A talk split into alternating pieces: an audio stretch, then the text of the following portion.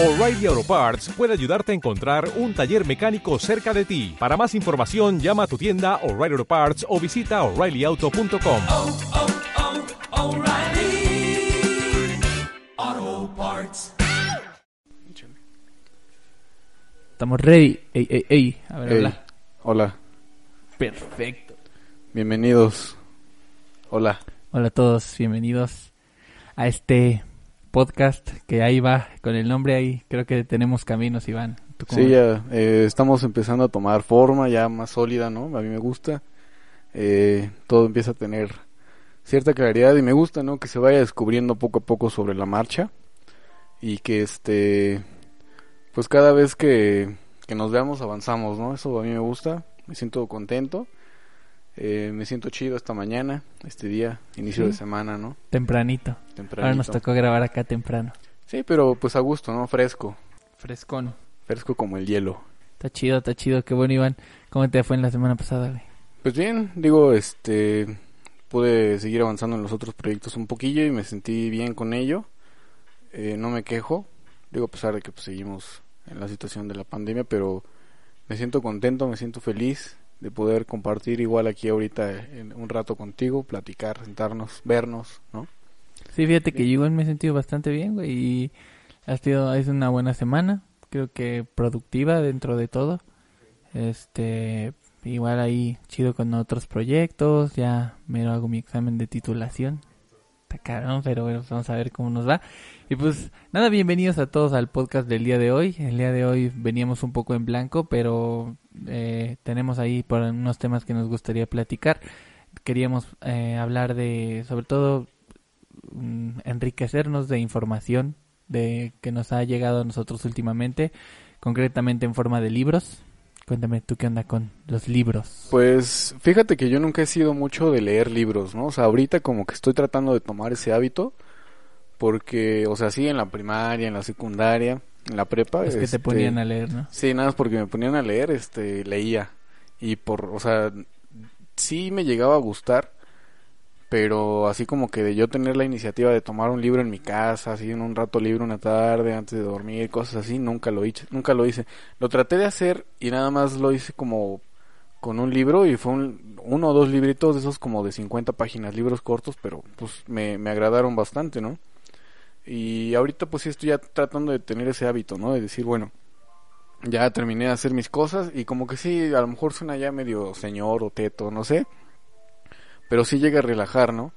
Cuando a veces ya estás muy saturado del día y que ya terminaste y a lo mejor estás cansado, eh, tomar un libro y, y leer algún capítulo, unas cuantas páginas, como que sí despeja tu mente, a mí me relaja y me ayuda este, a liberarme un poquito del estrés, ¿no? También trato de, de hacer ejercicio para liberar eso, pero pues no puedo estar haciendo ejercicio todo el día, ¿no? Sí. Entonces, pues a lo mejor eh, leer un libro pues es una buena alternativa, ¿no? Yo creo que también, fíjate que eh, a mí al revés, yo siempre como que estaba muy acostumbrado a leer, o sea, a mí sí leer es algo que siempre me ha gustado mucho, mucho, mucho, es una actividad que, que disfruto y que por cosas así, a veces de ocupaciones o por procrastinar, lo, lo dejas de hacer por, por tiempos. Yo, yo disfruto igual muchísimo del acto de la lectura.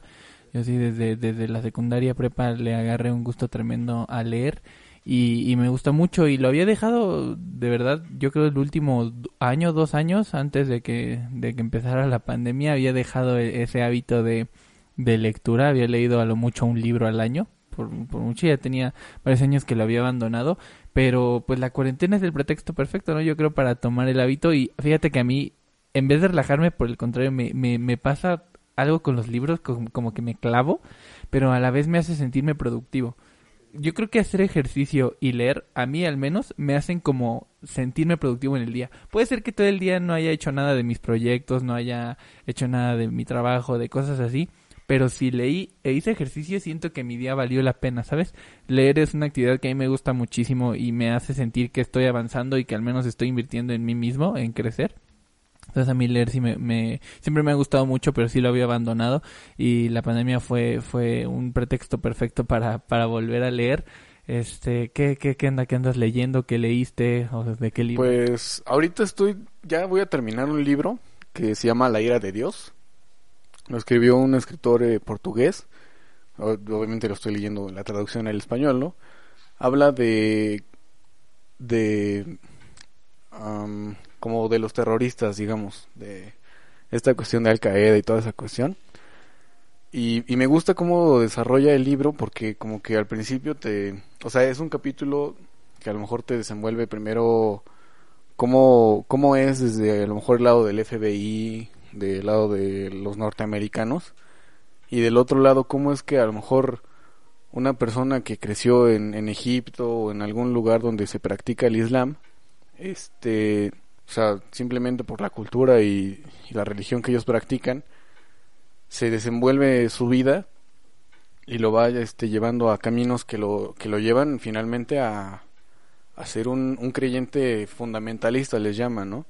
Los que son así como los radicales, Sí, o sea, sí, sí. La, la gente que, o sea, nosotros le llamamos radicales, pero ellos son fundamentalistas, o sea, realmente en el Corán dice esas cosas. que O sea, esos güeyes pegados, hacen. por así Sí, decirlo. apegados al pie de la letra del Corán. Ok, ok. O sea, Osama Bin Laden y esos güeyes, de hecho sale en, ese libro en algún capítulo, este, sí se basan todo en el Corán, entonces a mí como que me abrió la mente de decir, no mames, o sea, tú crees que a lo mejor te los pintan como malos o malas personas, y, y digo, a lo mejor sí es radical su forma de cómo, cómo se desenvuelven, o sea, cómo tratan, lo que ellos hacen es imponer su religión, eso es lo que yo digo, que pues digo, no mames. O sea, no puedes imponerle a alguien que creer, cabrón. La gente, o sea, el, el mundo, la, la, la humanidad Pero supongo no, que puede es parte de su mismo fundamentalismo, ¿no? Supongo que en el Corán debe venir algo así. La verdad desconozco nunca, no conozco mucho de la cultura musulmana, pero eh, supongo que debe ser parte de ese fundamentalismo, ¿no? El, el tratar de eh, expandir la religión a cualquier costo, ¿no? Sí, o sea, eh, de hecho es eso, o sea, por ejemplo, dicen que si una persona que no es creyente, creyente de ellos, ¿no? O sea, ellos le llaman creyentes a, los a los fieles de ellos del Islam. Si no eres creyente, te puedes convertir al Islam y no hay pedo. Como que te, perdonan. Dicen, bueno, ya te bautizaste y eres de nosotros, practica el Islam, aprende el Corán, aprende el profeta y todo. Y este, y no hay pedo. O sea, vas a ser uno de nosotros. Si eres uno de ellos, no, no te matan. Pero si tú dices, yo no quiero ser parte de ustedes, a la chingada te matan. O sea, en el Corán sí dice, o en algún punto, ¿no? Cuando se llegó el profeta de ellos, este, a, compartirles el, el Corán o el mensaje de, de Alá o de Dios, de su Dios, este, sí llegaban a tener esas prácticas de provocar la guerra, ¿no? Contra los judíos, contra los cristianos. O sea, ellos a los judíos los ven como enemigos. Y este, de hecho dicen que el día del juicio final va a ser cuando los judíos y los musulmanes se enfrenten y alguno de los dos gane. O sea, ya gane. Porque ahorita, como que al pasar de los siglos, Es una guerra interminable. ha sido una guerra de poder. O sea, de conquistar territorios, de reconquistarlos, perder. Eh, ahorita, pues, el- eh, los musulmanes están sometidos, ¿no? a- al sistema actual del mundo. Y ellos luchan contra eso. Entonces, eh, digo, ya al final la historia se desenvuelve en que una, una persona de los que te digo, un musulmán que nació y creció en, en Egipto, en este caso, se termina por casi concretar un atentado nuclear, cabrón. O sea, creo que sí fue algo real. Ya al final, los últimos capítulos dices, no, esto ya es una película, güey, ya es ciencia novela ficción. o una novela, ¿no? Sí, o sea, ya es un drama de ficción, ¿no? O sea, yo así lo veo. Pero, o sea, pensar que sí puede llegar a pasar porque, pues, sea, llegan a, desarrollar capítulos en los que te dicen al pie de la letra casi qué se necesita para armar una bomba atómica, ¿no? Entonces yo sí dije, no mames, o sea, Pero fíjate, a mí se me hace muy interesante que hables de la perspectiva del libro así como dual, ¿no? Que te muestran ambos contextos. Y yo creo que eh, hace poquito yo leí un libro que también es muy similar en ese aspecto, en ese sentido. Eh, fue la segunda vez que lo leí, lo leí ya hace como tres años y lo volví a leer ahorita que empezó la cuarentena. Se llama Plegarias Nocturnas, te lo recomiendo, a ver si un día te lo presto. Es de un escritor colombiano que se llama Santiago Gamboa.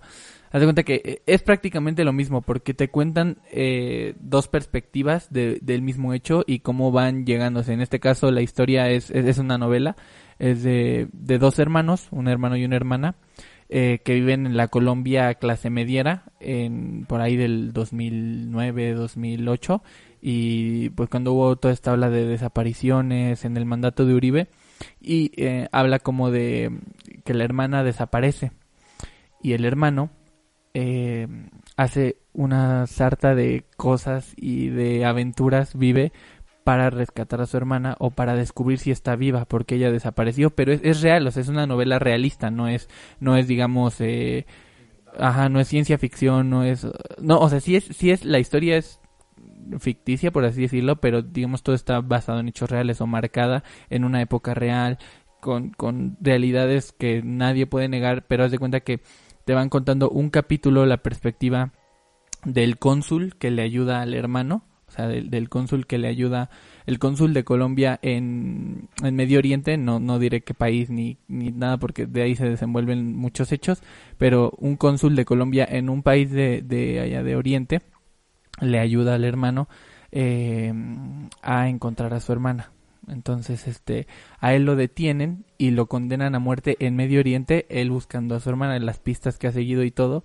Y entonces él tiene que encontrar a la hermana, a ver si la encuentra, a ver si está viva, etcétera, mientras tiene que salvarlo a él de la pena de muerte, o sea, porque pues es un, colega y te cuentan la historia del cónsul y después la historia pues de ellos, ¿no? Su infancia, de los hermanos, etcétera. Entonces te das dando cuenta las polaridades sociales que hay en Colombia y cómo ese país fue azotado por la violencia, por las drogas y pues el mandato de Uribe fue como la eh, la conclusión, digamos, de toda esta pelea contra las FARC y todo eso.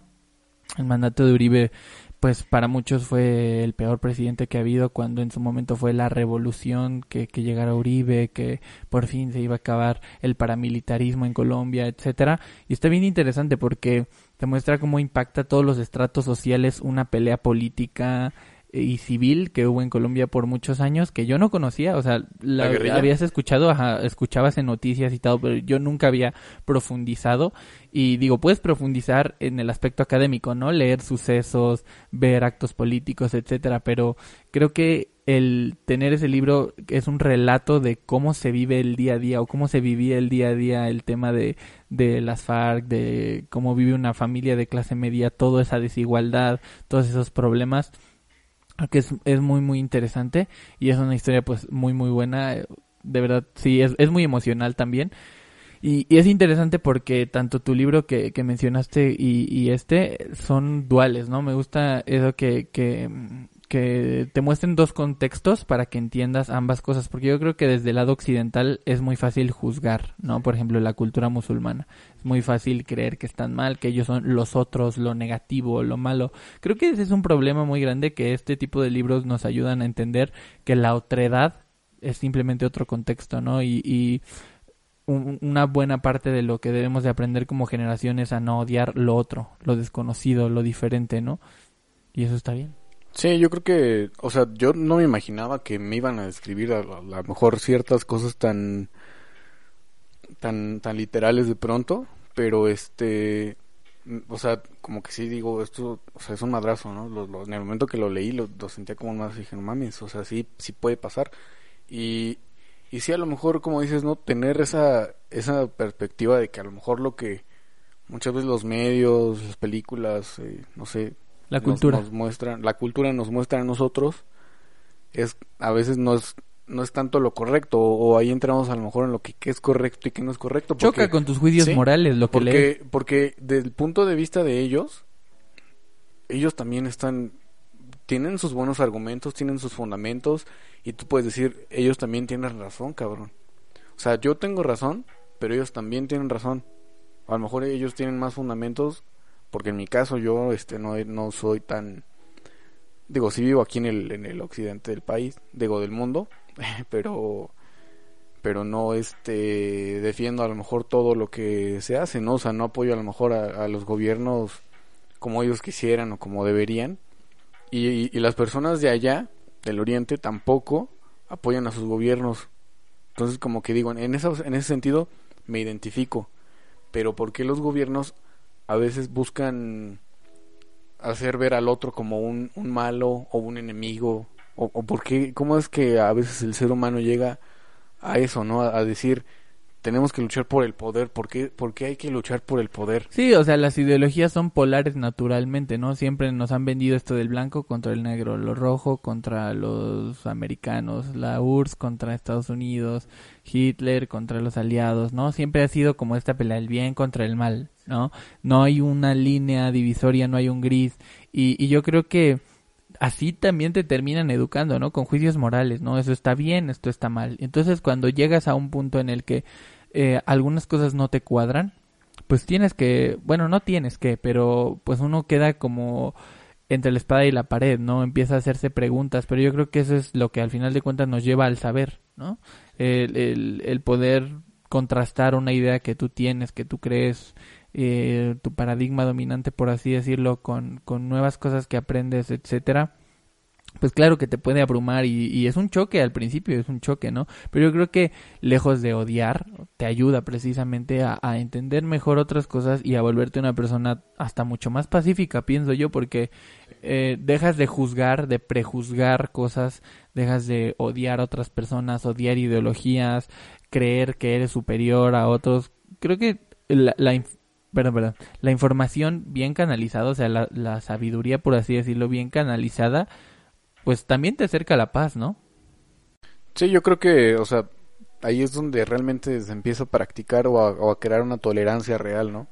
Porque muchas veces escuchas que no, pues hay que ser tolerantes y la chingada, pero muchas veces todo tu contexto o, o lo que te rodea no es tolerante contigo y dices, güey, ¿cómo me piden cosas que no me dan? Sí, y, y aparte eres tolerante hasta tus límites, ¿sabes? Dices, yo soy tolerante hasta aquí. O sea, tú decides qué tan tolerante eres, entonces, ¿qué realmente eso es tolerancia? ¿Qué tanto eso es tolerancia, no? Sí, no, o sea, como que, y digo, yo creo que a lo mejor entender o buscar otros contextos es lo que sí, este, te puede generar una, una, una tolerancia a lo mejor más, más completa o de una perspectiva diferente, ¿no?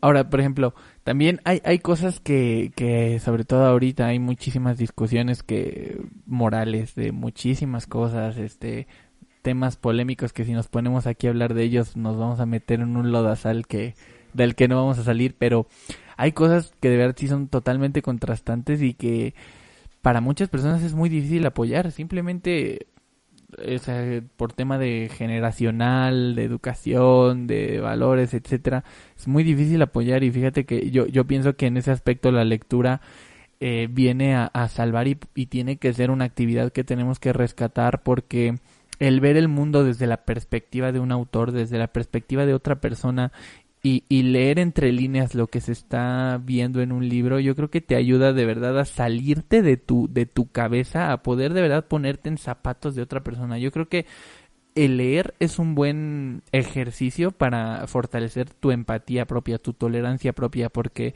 simplemente el hecho de que alguien te esté contando algo y de que te esté diciendo algo a su manera de ver las cosas, te ayuda un poco a salirte de ti mismo, ¿no? De tus cargas morales, de tus dilemas, de lo que tú piensas, lo que tú crees, de tu cosmovisión.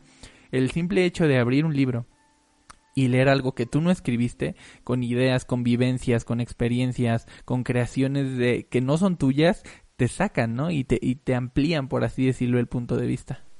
Sí, yo creo que es, es, es algo muy enriquecedor, el, el, libro que sea, ¿no? O sea, mientras leas algo, qué bueno que estás leyendo, o sea, sí. eso te va a enriquecer, te abre la mente, a lo mejor te va a decir, bueno, las generaciones arriba de mí, no, a lo mejor no, a lo mejor tienen el hábito más desarrollado y ahora sí voy a poder entablar una conversación más completa, ¿no? Con ellos o a lo mejor las, las generaciones arriba de mí no este no desarrollaron tanto ese hábito y a lo mejor eso me ayuda también a entenderlos no a entenderlos y, y, y, y no sentirme superior porque el, el, hecho de sentirte superior pues ya o sea quién quién te crees no para, para, andarte sintiendo más por saber más o menos o sea no no debe ser así. Entonces sí este pues yo yo invito no a que la gente pues, lea cualquier novela cualquier libro cualquier revista cualquier blog, ¿no? Sí, mira, pongámoslo así sencillo. Imagínate que tú en tu casa, en, en Pachuca, en Ciudad de México, en Puebla, donde sea que estés, o sea, imagínate que tú estás acostado en tu cama y obviamente desde un celular puedes ver en YouTube a... Yo creo que eso es lo que ha alejado un poco a la gente de la lectura. O sea, desde tu casa puedes en un celular entrar a YouTube y ver Japón, ver Rusia, ver Medio Oriente, ver África, ver cualquier parte del mundo, ¿no? Pero imagínate que para las generaciones pasadas, para muchísimas generaciones antes de nosotros, de hecho, probablemente esta sea la primera generación que realmente está consciente de ello, pero para generaciones anteriores a nosotros, de toda la humanidad, la única manera de trascender el lugar en donde estaban era leyendo leer un autor ruso, leer un autor americano, leer un autor europeo, estando ellos a kilómetros y kilómetros de ahí, era su única manera de trascender el lugar y el contexto donde estaba, ¿no? De, de salir, ¿no? Antes no vivíamos en un mundo tan móvil, tan comunicado, tan conectado y, y, la lectura fungió como puente para que el conocimiento siguiera y siguiera avanzando y la gente aprendía y creció y avanzó y descubrió gracias a que leyó a otra persona y esa persona leyó a otra persona. Al final de cuentas somos producto de todo lo que hemos leído o al menos eso era antes. Ahora pues es, es muy diferente. Ahora ya estamos totalmente globalizados, comunicados y la información se transmite de muchas otras maneras. Pero fíjate que es el libro que, del que yo quería platicar hoy, de otro de los libros que he leído ahorita en cuarentena. Hay un libro de una autora que se llama Jane Teller, es una autora danesa. Eh, que es, es muy buena, te la recomiendo mucho. Mi libro favorito es de ella, se llama Nada. Es un libro existencialista, es un libro, es una novela eh, corta, es cortita, a ver si igual un día te lo presto. Eh, está bien interesante porque hace cuenta que es de un niño que un día se va de su, de su clase y dice, em, nada en esta vida tiene sentido. Eso hace tiempo que lo sé. Pero no vale la pena, entonces no vale la pena hacer nada. Y eso acabo de descubrirlo. Se para y se va de su salón de clases. Y son unos prepubers. O sea, son, o sea, lo dicen frente de puros niños prepubers. Entonces, a ellos, a, todo su grupo, les cala onda, güey, y dicen, a la madre, no es cierto, yo voy a estudiar, yo voy a tener novio, yo voy a formar una familia, les cala el orgullo, y entonces se juntan todo el salón y buscan una manera de demostrarle a ese niño que las cosas sí valen la pena. Y ahí empieza la historia. Se juntan y hablan y dicen, vamos a mostrarle que las cosas sí tienen un significado se hace un desmadrote que ya te digo, se lo recomiendo mucho ese libro. Y, y, te hace preguntarte muchas cosas. Es una lectura recomendada mucho para jóvenes, por ejemplo, porque ahorita se da mucho que, que no se encuentra el, el, no le encuentran sentido a nada, no le encuentran valor a nada, y es una novela que causó polémica porque es un choque de decir nada tiene sentido o si tiene sentido las cosas, pero bueno, nada, después sale su segundo libro que se llama Todo, este libro no tiene nada que ver, no es una secuela como, como tal del libro nada, es una compilación de textos. Y fíjate que el último texto es, es del punto del que quería hablarte ahorita. Yo creo que la diferencia entre este mundo globalizado donde en Internet podemos ver mil cosas, entrar a mil de información, algo que no tienen es el todo. Y, y el último texto de ese libro lo, lo plasma muy bien. Lo que se lee entre líneas de un libro, lo que entiendes entre líneas de un libro, dicen que ahí está el todo. O sea, lo, lo, define como el jugo de la vida, como la esencia, ¿sabes? Y eso no lo tiene ningún contenido, ningún... Tal vez la, la música sería la más cercana que, que, que a mí se me ocurrió que también lo podría tener, lo que te transmite una canción. Pero yo creo que, que eso que se lee entre líneas de un libro, o sea, eso que, que tú entiendes a la hora de estar leyendo un verso, que no se lee igual si alguien te lo lee en voz alta o si alguien hace una película, ¿Me entiendes? O sea, esa entre líneas, ese juguito de la vida, esa esencia está e, en, los libros. Y yo creo que eso es algo que el mundo globalizado nunca va a poder igualar. Y creo que ahí se desvelan los mayores secretos del mundo en los libros. Sí, yo creo que, bueno, la literatura pues es un arte, ¿no? Entonces yo creo, bueno, coincido más bien contigo con lo que dices, eh, porque igual he estado leyendo un libro que recopila varios cuentos o historias cortas de como como de esta sociedad dentro de, México y a lo mejor de muchas regiones de América Latina o de toda la América Latina, donde a lo mejor grupos indígenas, este, que están aquí, o sea, vigentes, pero están en la sierra, están en, las montañas, cosas así, y, y, ellos viven sus propios contextos y están felices con la naturaleza que tienen. Ellos no buscan nada más. O sea, he leído varios cuentos y como que todos se desarrollan en esos, en esos contextos, ¿no? Cuando a lo mejor alguien de la capital llega a investigar cierta planta medicinal que hay ahí o lo- eh, llegan a la festividad anual del pueblo y tratan de entender cómo es que esa gente trabaja y vive todo un año para nada más eh, maximizar o, o vivir al máximo o agradecer un día o unos días una fiesta Es digamos, manera de entender ¿no? la vida, ¿no? No, o sea, y digo, y, y a lo que voy es que leyendo yo eso, o sea, como que sientes, sientes ese, como que ese calor, ese, a veces te enchina la piel, a se me enchina la piel a veces de, de lo que voy leyendo, porque sientes ese calor como de cierta manera espiritual, Y ¿no? porque De- lo estás entendiendo y lo estás viviendo. O sea, sin, sin ser parte, digo, yo nunca he ido y quiero, tengo muchísimas ganas de conocer algo así, sin invadir, ¿no? Porque ahí, ahí me muestran esas historias cómo es que a lo mejor llega gente a querer este extraer o robar este algún mineral o alguna riqueza, alguna planta, cosas así. Y, la gente misma de ahí le dice, si te llevas eso y lo investigas, el dios tal o tal tal entidad se va a ir sobre ti, no creas que por irte de aquí te, te vas a librar. Y unos investigadores, uno de las historias, ¿no? Uno de los investigadores, este, si se lleva algo y lo empieza a investigar y de pronto un día está en la rotonda de los insurgentes y, y ve como un- una persona, describe a una persona de piel, de piel morena, como de unos 70, unos 68 como mi estatura, con guaraches de oro, de oro, con, con una mano que tiene en la punta del dedo una punta de, de espina como de, de maguey, ya es que los magueyes tienen una punta así. Y es, sí, y, y lo señala, o sea, tiene un penacho y todo, y lo señala. Y después, o sea, el- como que esta persona lo ve como en una especie de trance. Y cuando despierta del trance está hospitalizado. O sea, él, él a lo mejor lo vive con algo que, que duran segundos y de pronto ya está hospitalizado, ¿no? Y dices, güey, o sea, sí hay cosas que a lo Sí, mejor... pero luego, luego agarró el pedo que era, Sí, agarró- o sea, lo conectó Lo inmediatamente dijeron. con lo que le dijeron. lo que le dijeron. Ajá, sí, sí, sí, sí.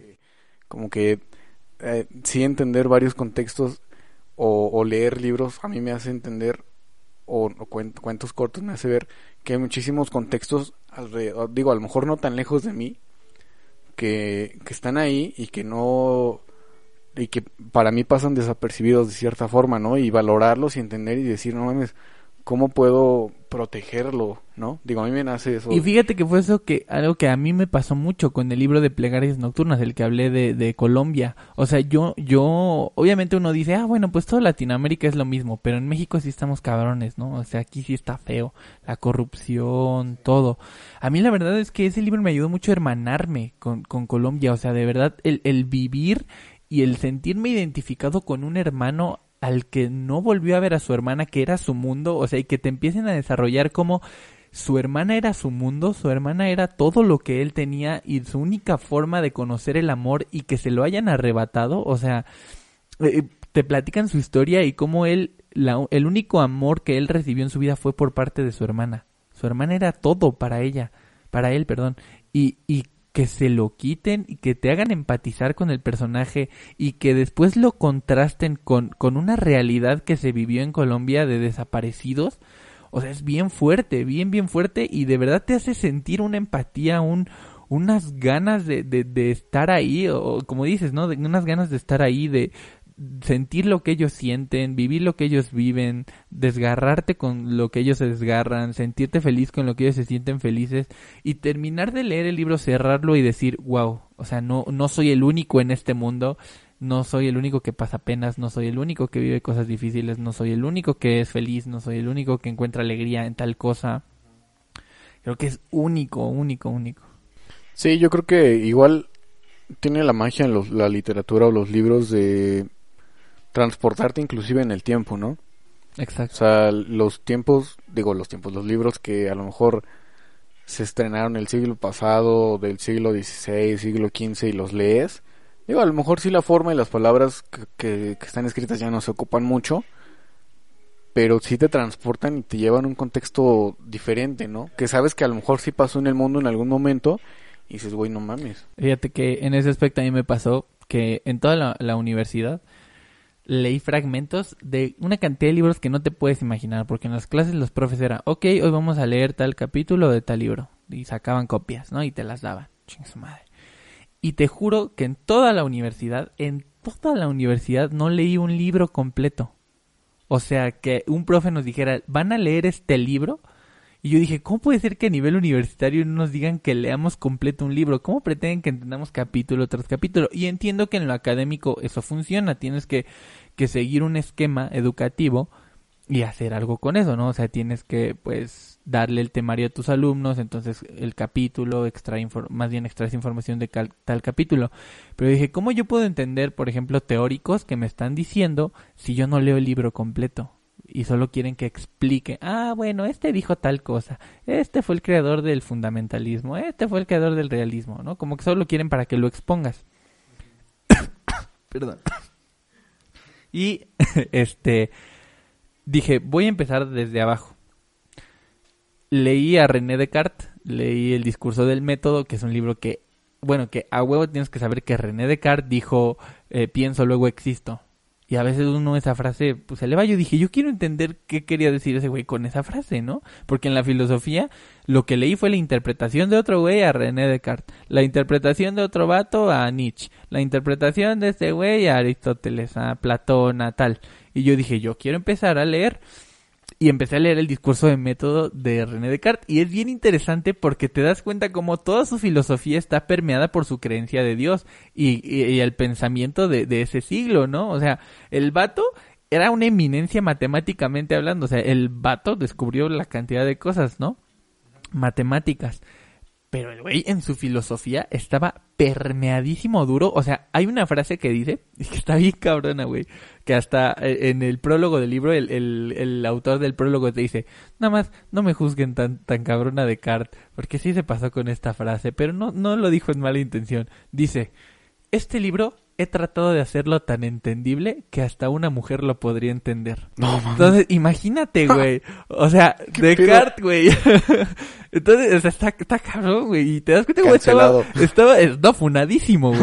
O sea, estaba permeado, permeado completamente por la ideología de esa época. Y está bien interesante porque, o sea, uno tiene que desmenuzar a través de todo ese contexto para poder entender a qué se refería Descartes. Porque si uno se queda solo con el, ah, ese güey dijo eso, cancelado, pues, o sea, no te das cuenta que su pensamiento y su filosofía fueron la base de todos los filósofos europeos del siguiente siglo y de muchos gobiernos. Sí, de muchísimos, digo, y a lo mejor de... Del, digo, no quiero entrar mucho en ese tema, pero sí a lo mejor de los cimientos de, del machismo o de a lo mejor de, de que él- a lo mejor él lo haya publicado y como que decir, ah, bueno, ya está justificado, ¿no? Sí, no, y, Alguien lo y te digo, o sea, uno tiene que entender el contexto en el que lo dijo. O sea, él lo que trataba de decir era, he tratado de hacer este libro filosófico para que sea leído por todos. Quiero que cualquier persona pueda entender mi pensamiento. Dentro de su contexto dijo, ah, bueno, esa mamada que dijo, ¿no? Pero eh, te das cuenta que para poder entender la filosofía de Descartes tienes que desmenuzar todo eso y no quedarte con el, ah, bueno, ese güey es un machista, sino darte cuenta a qué se refería, ¿no? ¿Qué, qué quiso decir? Y, y cómo, pues, él estuvo atrapado en su contexto, ¿no? Sí. En una época turbo machista, en una época donde la mujer no tenía voz ni voto, mucho menos que ahora, que ahora todavía falta muchísimo en esa lucha. Sí, pero nos- ya, ya yo creo que a lo mejor ya estamos en un hemos contexto, avanzado, hemos avanzado, nos falta mucho por aprender, todo. pero pero hemos avanzado, pero aún así ese güey estaba atrapado ahí y aún así nos dio joyitas filosóficas y matemáticas que fueron base para mucho del conocimiento que hoy se tiene en el mundo, ¿no? Claro. Y, y es contemporáneo, te digo, de gente como Galileo, como, o sea, y quién sabe si esos güeyes se madreaban a su vieja. ¿No? Sí, O sea, sí, quién sabe. Eso no está documentado, ¿no? Hasta donde sé. Y entonces, al, al tratar de entender ese contexto, puedes realmente acceder a la información valiosa que ellos dieron. Porque de Newton, ¿qué sabe? Pues sus leyes universales, todo eso, ¿no? Pero también, pues yo creo que estaría padre un día aventarte un tratado de Newton, o sea, un texto completo de Newton, ¿no? Y ver en qué contexto lo dijo y entender cómo llegó a eso, etcétera, ¿no? Para entender mejor a las grandes mentes de la humanidad. Claro, claro. Fíjate que yo el otro día traté de leer un, un libro de, de, de, de física. Y dije, a lo mejor esto me, en algún momento tiene algo como de filosófico o algo referido, ¿no? A lo mejor está hablando de física, pero puedo entender algo de la vida. O sea, yo buscaba cosas así. Pero no, o sea, sí es algo muy muy puntual, muy físico que, que sí se enfoca más a, Lato duro. a, al- al- ajá, algo eh, que se puede medir, que se puede calcular, algo que dices es una ley, algo que va, va a estar funcionando así, algo que pasen mil años, pasen dos mil años, va a seguir funcionando así, ¿no? A lo mejor ya no hay humanidad, a lo mejor sigue habiendo humanidad, a lo mejor ya cambió la humanidad, ya evolucionó, no sé, ya solo hay mujeres y no hombres, porque yo tengo esa idea de que a lo mejor las mujeres van a llegar a, digo, biológicamente va a llegar a desarrollarse en algo- de, de una manera en la que ya no van a necesitar de hombres para pro- reproducirse. Pues hay especies en la naturaleza que así son, ¿no? O sea, Sí. hay muchas especies que son autorreproductivas y el género y su carga de género es femenino, ¿no? Y son Sí. especies autorreproductivas. Entonces, pues sí, o sea, hasta yo creo la biología está respaldando todo, todo Sí. eso. Sí, y digo, este, lo que te digo, traté de, de leer eso, pero sí vi que era algo muy, como muy estricto en el sentido físico, ¿no? Lo que igual leí en algún otro libro de que Einstein, eh, él tenía mucha, como lucha con Bohr, y, o sea, por, como por, dem- porque si uno escribía un, un tratado, una teoría, este, el otro trataba de encontrarle la mayor cantidad de errores posibles para hacer una antítesis o una algo similar y, y de esa forma entonces Newton llegó a trabajar con otros tres o cuatro científicos de su época donde conte- donde dijo vamos a hacerlo todo ya bien todo al, al pie de la letra físico o sea si lo Sí, lees, apegándonos a las leyes universales. Sí, es algo tedioso para alguien que no, no está tan apegado a la física. Yo no lo he leído, pero lo, lo, lo leí de otro libro, ¿no? Entonces, este, como que dices, a lo mejor sí hay cosas que ya resumidas, ¿no? Y eso que dices es Te pensamiento cartesiano totalmente, porque Descartes en este discurso del método lo que dice es, yo lo que hago para acceder al conocimiento y a todos los descubrimientos que he llegado es desapegarme de todas las cosas que yo pueda creer que son ciertas, absolutamente de todo, de todo, todo, todo, todo, todo, de verdad de todo, y solo encontrar bases que apliquen para todo o sea, bases universales, principios que yo sepa que son irrefutables. Y solamente, y que todo puede encajar en estos principios.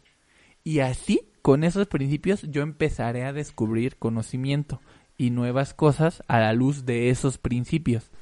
O sea, Y es- como ir de lo general a lo y, particular. y eso que dice que no es lo que dice que hizo que hizo Newton o sea Ah. dijo vámonos No, solo Einstein. a que diga Einstein vámonos solo a, a, a, a lo, lo real o sea lo, lo que sabemos con certeza y vamos a estructurarlo bien y básicamente así dice Descartes o sea porque si yo me apego a mis principios morales a lo que yo crea a lo que yo asuma a lo que yo piense etcétera todo eso es ruido para el conocimiento Dice, yo me tengo que, que que aferrar a principios lógicos. Y está bien interesante porque, o sea, pasa en las ciencias exactas y pasa en las ciencias sociales, que Descartes precisamente es un personaje bien interesante porque, pues, incursionó en ambas, ajá, incursionó en, en ambas.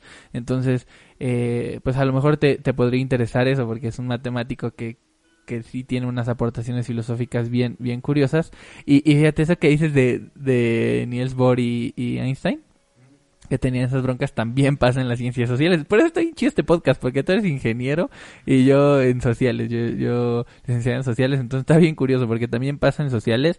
Eh, Nietzsche, su libro Gene- eh, Genealogía de la Moral, es completamente una, no venganza, sino una refutación a un libro de un güey que le bajó a la chava que amaba. Verga. Así, literal. Eso es la genealogía de la moral. Digo, no lo quiero reducir a eso, ¿verdad? Es, es un librazo, es una joya. Pero eh, sí hay un trasfondo de contexto que uno tiene que entender. Volvemos a ese tema. Para Que, o sea, Nietzsche se enamoró. Creo que era una, una rusa. Creo que era una, una mujer rusa. Se enamora de una mujer rusa que le presenta a un amigo, un doctor. Este doctor, eh, igual ambos empiezan a cortejar a la rusa y ella decide irse con, con, con el amigo de, de Nietzsche. Entonces, este, eso no se explica, pero creo que al final ella ni siquiera, ni siquiera termina quedándose sentimentalmente con el otro, con el otro, solo se fue a vivir con él y dejaron a Nietzsche, ¿me entiendes? Lo dejaron solo. Y el vato, pues solamente sacó, publicó un libro, no recuerdo cómo se llamaba el doctor, se me, se me fue el nombre, y Nietzsche dice, ah, bueno, voy a refutarle todo. Y entonces saca la genealogía de la moral, que es bien interesante y es un, texto súper bueno, que aparte, y, y lo, lo chingón de Nietzsche es que lo hizo coherente con todo lo que ya había publicado antes, porque ya había publicado, eh, así habló Zaratustra, ya había publicado El Anticristo, y lo hizo coherente eh, dentro de lo que cabe, porque pues ya ves que los filósofos le encuentran contradicciones a todo, pero este lo hizo coherente con toda su obra. Y lo hizo porque el güey, pues ahora sí que le bajó a su novia. Bueno, no a su novia, a la mujer que amaba. Como Maluma y Neymar, ¿no? Ajá, exacto, exacto. Sí, o sea, Verga. Maluma es un niche contemporáneo, podemos decirlo, podemos llegar a esa conclusión. Digo, o sea, al final algo que Maluma es el nuevo niche, así se va a llamar este capítulo. Maluma sonó, wow, qué, qué- qué buen nombre, ¿eh? Pero sí, o sea, a lo mejor hay cosas que, que se siguen repitiendo dentro del comportamiento natural humano, ¿no? O sea, que a lo mejor dice uno, verga, güey, ¿por qué pasa eso? Pero a lo mejor es parte de vivir, a lo mejor está culero, ¿no? Está culero cuando uno le toca estar del lado de Maluma o de Nietzsche, pero puede pasar. Y está bien curioso porque eso te da a entender que al final de cuentas a veces endiosamos a Mozart, a Da Vinci, a Einstein y son humanos. Sí, son humanos, digo, O sea, nuestra, no es todo el conocimiento que tenemos que está bien, cabrón, está limitado a nuestra humanidad, güey. Sí, no, y yo creo que el, el conocimiento que ya está heredado de la humanidad es muy difícil de absorberlo. O sea, una sola persona no lo puede absorber. O sea, por, puedes estudiar toda tu vida y eso está chingón, y aprender y, y lo que Y quieras. ser una eminencia. Y ser una eminencia y hablar como si fueras una enciclopedia, pero yo creo que no vas a alcanzar a entender todo. O sea, al final vas a concluir cosas sencillas. Cosas que a lo mejor una persona con el, la primaria trunca te va a decir, yo me rijo bajo estos, bajo estos principios morales, porque yo creo que esto es lo correcto. Y bajo esto yo me siento tranquilo de mi conciencia, ¿no? O sea, alguien que a lo mejor es un erudito y se clava mucho y le chingo, puede llegar a, co- a hablar con una persona así, al final de, de- de su búsqueda del, del conocimiento, y va a decir, güey, lo que yo buscaba, esta persona que a lo mejor Lo tiene. lo tiene todo. Y, y- y es ahí donde, ¡pah! no mames, ¿no? Se te abre la Sí, mente y dices, sí, sí, verga, sí. güey. O sea, todo, todo, cada, a lo mejor cada ser humano busca, re- busca decir lo mismo. Porque la, a veces el lenguaje, un, un idioma, no alcanza. No, al Está final de cuentas es una estructura danza, está el- finita. Sí, la pintura, ¿no? O sea, están las artes para tratar de expresar lo que Exacto, como seres humanos son lo que sentimos. más se acerca, yo creo, ¿no? A eso, a eso que hablamos de la esencia, ¿no? Sí, el, el jugo, ¿no? Ujú. El jugo de la Porque, porque las estructuras no alcanzan. Sí, no, y... Y, Y, los digo, números probablemente sí den, pero no podemos, nosotros no tenemos el conocimiento, el raciocinio, la capacidad para ponerlo en números, porque tal vez se puedan cuantificar, pero No, pues esto es nosotros... sencillo, ¿no? Sabemos cómo funciona biológicamente el cuerpo humano, este, pero, o sea, puedes medir el peso, la composición de las células, eh, si alguien tiene cáncer, cómo se, se investiga, cómo es que esas células se distorsionaron o mutaron, Ajá. eh, pero no, no puedes medir qué es el alma, dónde es la esencia, qué es lo que a mí me hace hablar como hablo y a ti hablar como tú No hablas. nos alcanzan. No alcanza. Eso no se puede medir, es algo intangible, algo que, Para que- nosotros. sí, en este momento de la humanidad es intangible, ¿no? A lo mejor, ¿has visto Interestelar? Eh, sí. A lo mejor ya llega a haber un punto en el que ya dimensionalmente estamos fuera, o, o sea, está aquí dentro de nuestra en la tercera Uh, dimensión, sí. pero dimensionalmente eso no está en esa tercera Sí, está en otra, Está, ¿no? está, está Cuarta, bien cabrón. quinta, es, no sé. es un tema bien denso, ¿no? Y, y, es, fíjate que hay, hay un anime, ahora me voy a permitir Sí, vamos a- a- hacer una recomendación otaku, me voy a permitir hacer una recomendación otaku. Güey, este sí te lo turbo recomiendo, este sí es imperdible, güey. Porque está bien cabrón. Fíjate que el anime, hablando un poco de esto, se llama Psycho Pass, es muy recomendado. Habla precisamente, es- haz de cuenta que es como futurista, pero no te creas un futurista de aquí a 100 años, güey. No, de aquí a 20 años. Habla de que cómo llegó Japón, por ejemplo, en este caso, Japón llegó a la paz absoluta. ¿Cómo lo hicieron? Desa- desarrollaron un sistema que, bueno, ya después se desvelan los secretos de ese sistema, que ya se los dejo para que lo vean. Desarrollan un sistema que se llama el sistema civil. Y este sistema ejecuta una evaluación que se llama, oh, déjame acordarme, déjame acordarme, escaneo simático. Este escaneo lo que hace es evaluar tu coeficiente criminal y evalúa de acuerdo a todas tus aptitudes, te puede asignar un trabajo, te puede asignar para qué eres bueno, te puede asignar qué vas a estudiar, te puede asignar eh, cuánto ganar, te puede asignar si vas a, ah, si eres propenso a cometer un crimen o no. Y entonces, si por ejemplo te hacen el escaneo simático y sales con un coeficiente criminal alto, tienes que ir a terapia para bajar tu coeficiente criminal. O sea, y desarrollan ese sistema de manera que nadie, o sea, de que detengan los delitos antes de que se cometan siquiera. Y así se supone que Japón llega a la paz absoluta. Y el Departamento de Justicia lo único que hace es cuando se brincan esos escáneres, cuando llega a ver, eh, ¿cómo se puede decir? Em, excepciones en el sistema, bueno, se, se encargan, pero desaparece la policía. Todo es robotizado, todo es automáticamente con los escáneres, eh, etcétera. Y está bien interesante porque algunas de las personas que tienen un coeficiente criminal alto, en vez de enviarlas a terapia o directamente a la cárcel, depende qué tan alto sea, las manejan como eh, asistentes de los inspectores. Porque los inspectores no pueden hacer el trabajo sucio porque se enturbiaría su coeficiente criminal. Verga, güey. ¿Me entiendes? Entonces está bien interesante porque tú todo el tiempo tienes que estar bien psicológicamente. Y si no estás bien a como dice el sistema, güey, vas a ser un criminal. ¿Me entiendes? O sea, tienes que hacer ejercicio. Como que lograron generar la sociedad perfecta. Alimentarte bien, hacer ejercicio, estudiar, hacer todo lo correcto.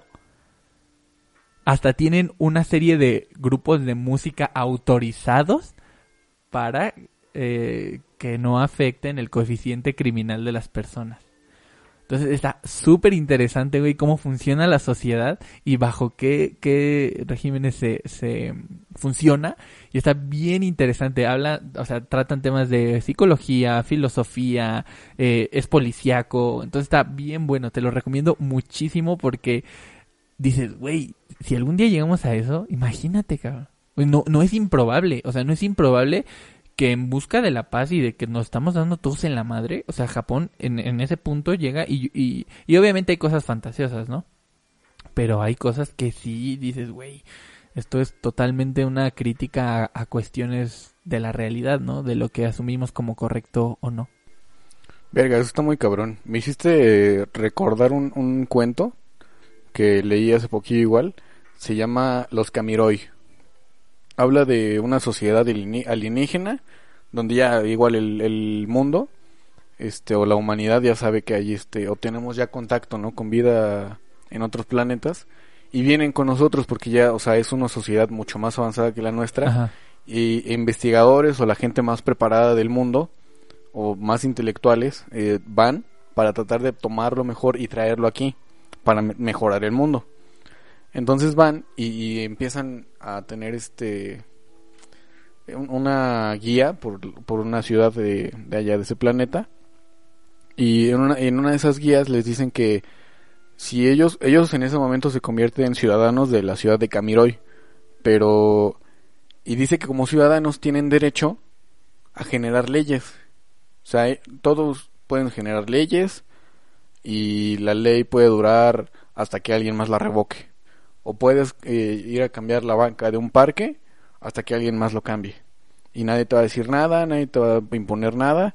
Puedes este cortar un árbol y plantar otro. Ah, bueno, no creo que eso sí no pueden hacer. No pueden alterar la naturaleza Ah, ok. pero pueden a lo mejor construir cosas nuevas o mejorar, tratar de mejorar cosas, siempre y cuando se mejore, ¿no?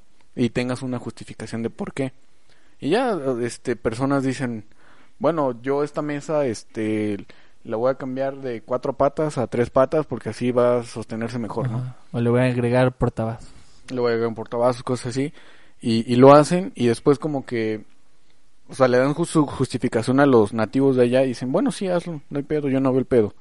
Como que, o sea, te dan la libertad de hacer las cosas, pero cuando ya llega a ver algo que a lo mejor ya no, ya no te agrada o ya no funciona, dices, oye, es que ¿por qué hacen esto?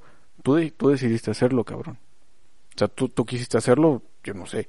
Yo creo que tú lo habías pensado y que ibas a aceptar eso, que porque ellos dicen, ellos dicen, yo ya sabía que este problema era posible, pero yo creí que tú también lo sabías y que estabas consciente de ello y que lo aceptabas. Yo lo acepto porque creí que tú también lo sabías. Pero si no lo sabes, pues ya, ya ni modo, aguántate. ¿No? O sea, aguántate. Sí, es ya. como libre de decidir, pero Es como un libre albedrío, pero te dice, o sea, al final te dicen, pues, o sea, si, si te sale mal o si llegas a cometer algo malo, pues, ¿qué quieres? Tú lo decidiste, ¿no? Y ellos no, o sea, no se meten en problemas de leyes tan morales y tan filosóficos, o sea, dicen, o sea, como que tratan de ser simples y lógicos. es simplista. Y al final los humanos se desesperan y dicen, no, güey, ya no puedo, porque les pasan varias cosas así, y como que entran así de, no mames, ya no puedo, cabrón, ya vámonos, ¿no? Y se regresan y, y, y ven el mundo y dicen, o sea, ya regresando, ven nuestro mundo como algo bonito y casi perfecto. Y ya no, Y, ya no le cambia que nada. eso es algo bien curioso que también se trata en Psycho Pass, porque hay un punto en el que te das cuenta que cuando el ser humano tiene libertad, o sea, el sistema civil funcionó tan bien porque le simplifica la vida a la gente. No tienen que decidir qué van a estudiar, no tienen que decidir qué, de qué van a trabajar, no tienen que decidir o no corren peligro de ser criminales o de irse por un mal camino, porque el sistema Ya ya les dice, ¿sabes qué? Tú eres apto para ser secretaria. Entonces vas a estudiar en esta universidad, vas a estudiar tal, vas a estudiar tanto tiempo, vas a ganar tanto, vas a vivir en esta zona y vas a trabajar de esto. Y entonces te das cuenta que la razón por la que funcionó no es porque el sistema sea perfecto, sino que funcionó porque la gente lo aceptó. Porque la gente, como dices, no quería tener esas libertades. Realmente no quería tener esas libertades. O sea, decidía el sistema por él y la gente le facilitó la vida y le traía paz, ¿no? Y entonces ya la serie se desenvuelve, ya verás, y, y como todo, y, y te digo, ahí sí hay una crítica a, la realidad de qué tanto es una burbuja en lo que estamos viviendo. Qué tanto el concepto de el dinero, el trabajo, las cosas, eh, la oferta, la demanda, eh, Lo las bueno, relaciones interpersonales son una burbuja. ¿Y qué hay detrás de todo eso? ¿no? Entonces está bien interesante, bien curioso. La economía, güey, todo, todo, absolutamente todo. Y, y como te digo, o sea, allá pasó lo contrario que acá. Acá fue bien aceptado porque precisamente les decían, no, tú vas a estudiar esto, no te preocupes, tú vas a hacer esto, tú esto, tú lo otro. Y, y es una época precisamente en donde todos los que crearon ese sistema civil sabían que al crear eso ellos iban a ser destruidos porque los cre- lo crearon bajo conceptos morales, espirituales, económicos, filosóficos, artísticos, pero con el fin de que eso se terminara, de que todos esos dilemas morales se terminaran term- para que hubiera paz. ¿Entiendes? Ok, Y ya pues, ahí está bien, bien curioso. está cabrón. Está cabrón, ¿no? Como que ya aceptar decir, Sí, o sea, como dijeron, vamos a hacer el modelo perfecto entre los me- las mejores mentes para que al final no seamos necesarios, ¿entiendes? verga. O sea, ya no hay un gobierno como tal. Ajá. O sea, el Verga. sistema, el, no, el sistema civil decide quiénes son los candidatos, ¿entiendes? Así de, este candidato es tanto porcentaje de apto y este tanto es tanto porcentaje. Aprueban, van las elecciones. Y ya, puede, o sea, hay demo- se conserva la democracia dentro del rango del sistema civil. Porque el sistema civil hace el escaneo y dice, ok, tal, tal, tal, y evalúa todo.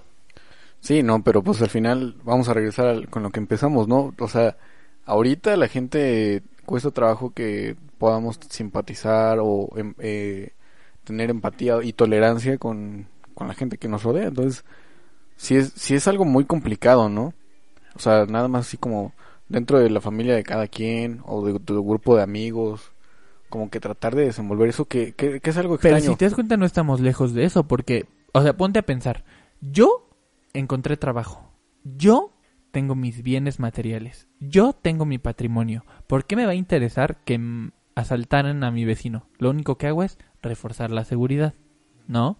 Mm, al- Realmente sí nos está alejando, como dices, nos está haciendo costar empatizar.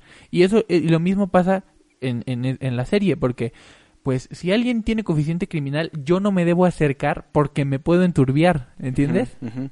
Hasta que ya esté sano. Ajá, exacto. Verga. O sea, yo no puedo ser parte de los problemas del mundo o no tengo que hacer los problemas de otros mis problemas porque si no, me voy a enturbiar. Está cabrón. Sí, conservar una utopía, digo, si de por sí construirla está cabrón, imagínate conservarla, ¿no? Sí, güey. Está muy cabrón. Por eso es utopía. La propia palabra lo dice, ¿no? Sí. Y, y- pero yo creo, como dices, lo, lo chido es eso que dijiste al final del cuento, ¿no? Que te das cuenta que eso nos hace también lo bonito de la sociedad. Es lo bonito de, de nosotros como especie, lo bueno, El jugo. el jugo, el jugo de Maluma Nietzsche, Maluma. del dolor. de- Saludos a Neymar. Y ya, pues, ahorita que andas leyendo tú. Pues te digo, estaba leyendo ese libro y pues estoy próximo a empezar. Nunca he leído el de los hornos de Hitler. Leí como dos o tres páginas al mismo tiempo que estaba leyendo este, pero dije, no, mejor termino bien uno y ya puedo abrir otro, ¿no? Porque el sí, el de los hornos de Hitler sí está, o sea, de las poquitas páginas que leí sí está, está denso, o sea, sí está cabrón. A mí fíjate que también me pasó, me está pasando ahorita con el libro que estoy leyendo. Yo estoy leyendo Crimen y Castigo de Fyodor Dostoyevsky y pues es realismo ruso. Entonces, la verdad me está costando trabajo leerlo porque pues ahorita empezamos con varios proyectos, empecé varios proyectos, estoy eh, aquí en el podcast, algunas otras cosas y te venía leyendo, pero me ha costado porque es un libro un poco más denso de los otros que he leído, eh, no solo en cuanto a páginas, sino también se ve que, que apela mucho a pues a que entiendas Rusia y a que entiendas como otro La contexto, madre Rusia. ajá, y que y es un poco pues sí un tono también depresivo, más existencialista, más de motivaciones personales, etcétera. Entonces, eh, pues está densón y como que a veces me saca de- del mood que traigo de productivo y a echarle ganas y a darle. Entonces, me ha costado un poco ese libro, pero ahí la llevo. Ya cuando lo termine, a ver si platica, echamos otra charla de Nos libros. echamos otra, otra, otra de estas. Pues digo, yo me siento chido de, de poder platicar ahorita contigo de esto. Eh, agradezco ¿no? a la gente que se dio el tiempo de, de llegar hasta acá. Eh, la recomendación musical que les voy a dar esta semana, pues será algo sencillo. Serán eh, los románticos de Zacatecas, ¿por qué no? Un poco de rock, de rock eh, amoroso para pues, desestresarse, ¿no? Y pues gracias. Dale, gracias a ti, Iván, por estar acá. Y nos estamos viendo pronto. Esperemos que ya para el próximo capítulo tengamos nombre. Sí, ya. y pues nada, Es una promesa. eso fue todo por nuestra parte. Muchas gracias y hasta la próxima. Y tomen agua. Tomen agua, no lo olviden. No se les olvide tomar agua. Su Nos cubrebocas. vemos. Adiós. Bye.